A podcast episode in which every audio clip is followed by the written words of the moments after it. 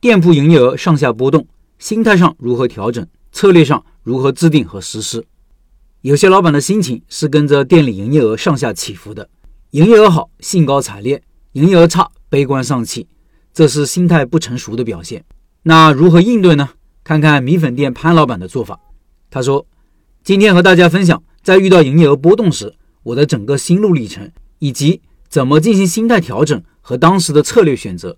几年前，我的心智还不够成熟，营业额数据基本是我当天心情的晴雨表，情绪变化特别明显，心情忽上忽下。生意好，跟员工说话声音的大一些；生意不好，店里氛围也不好。后来意识到营业额控制了我整个生命状态。”甚至影响我的亲密关系，于是决定改变这种状态。偶然间看到这句话：“改变能改变的，接受不能改变的。”于是我开始分析，对于开店，什么是能改变的，什么是不能改变的？当不能改变出现的时候，应该怎么做才能导向好的结果？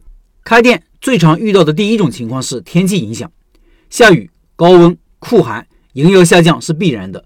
这个时候，作为一个餐饮人，除了外卖，我可以做什么呢？二流的门店位置，在这样的环境下，劣势一下子就放大了。这种情况下，我只能思考什么是不变的，什么是能变的。首先，街上人流减少是事实，是不变的。我能变的，或许就是在本来不多的人流里做点什么来影响他们的决策，让他们愿意多走几步。于是我开始换位思考：如果是我在雨天，我在乎的是什么呢？在大热天，我最想的体验是什么呢？在冷天，什么体验让我最舒服呢？经过一番思考和观察，我对门店做了如下改变，缓冲了天气等因素对于门店营业额的影响。第一，门口放一个大的架子作为雨伞架，备几把雨伞，雨大了就借给顾客带走。第二，下雨天也把招牌灯光打开，平日里白天开灯不是很明显。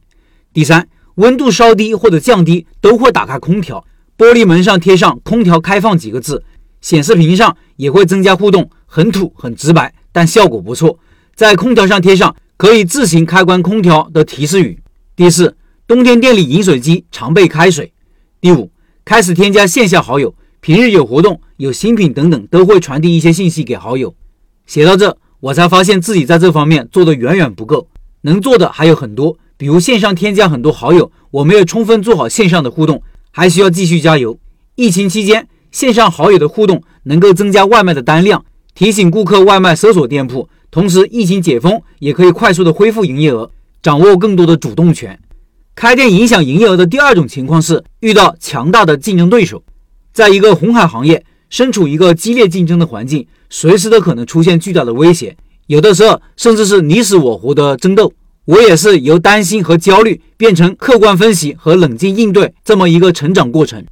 前几年，同样的一家牛肉粉面馆。开在我们这条街的黄金位置，而且门口支了一口大锅，感官冲击很大，营销效果特别好。甚至后来听很多消费者说，以为那家店就是我们家的，感觉味道一般，才找朋友反复确认了。记得有一个男孩感慨地说：“吃了三年牛肉粉，才知道里面藏了这么好一家好吃的。”我当时感慨他用了“藏”这个字，黄金位置转让费五十万起，怎么挪窝挪不动啊？但是。被直接大幅度截流的感觉真的是特别难受。那段时间营业额下降很快，很焦虑，也很迷茫。以前干垮了那么多同行，今天轮到我了吗？后来我强迫自己冷静，我知道自己被对手带入了他们的节奏，于是我开始做产品分析。我一定要突出自己的特色，寻找差异化卖点，要掌握主动权。我们家的红烧牛肉和红烧鸡肉风味独特，这个对别的竞争对手来说是学不来的，也是老顾客们最认可的味道。我突然对自己的产品又产生了足够的自信，于是我开始制定新的营销策略。三不过来，我过去。既然自然流量流不进来，那我就广而告之，告诉大家我们家有红烧牛肉，告诉别人我们家是老店子。最后的结果是营业额慢慢的回来了，他们家的生意也不差，我们都活得很好。他用高投入撬动自然流量，我用产品留住了回头客。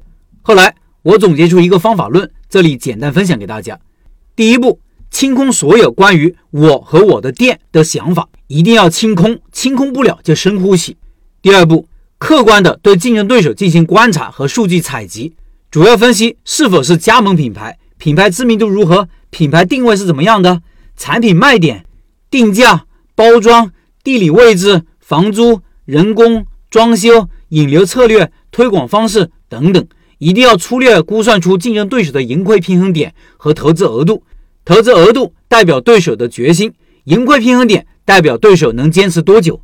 第三步，冷静的对比我和我竞争对手之间的各项优劣势，从中找出解决办法。第四步，制定相应的策略，并观察对手的状态。老陈平时的开店笔记里有不少介绍这方面应对策略的文章和内容，我就不赘述了。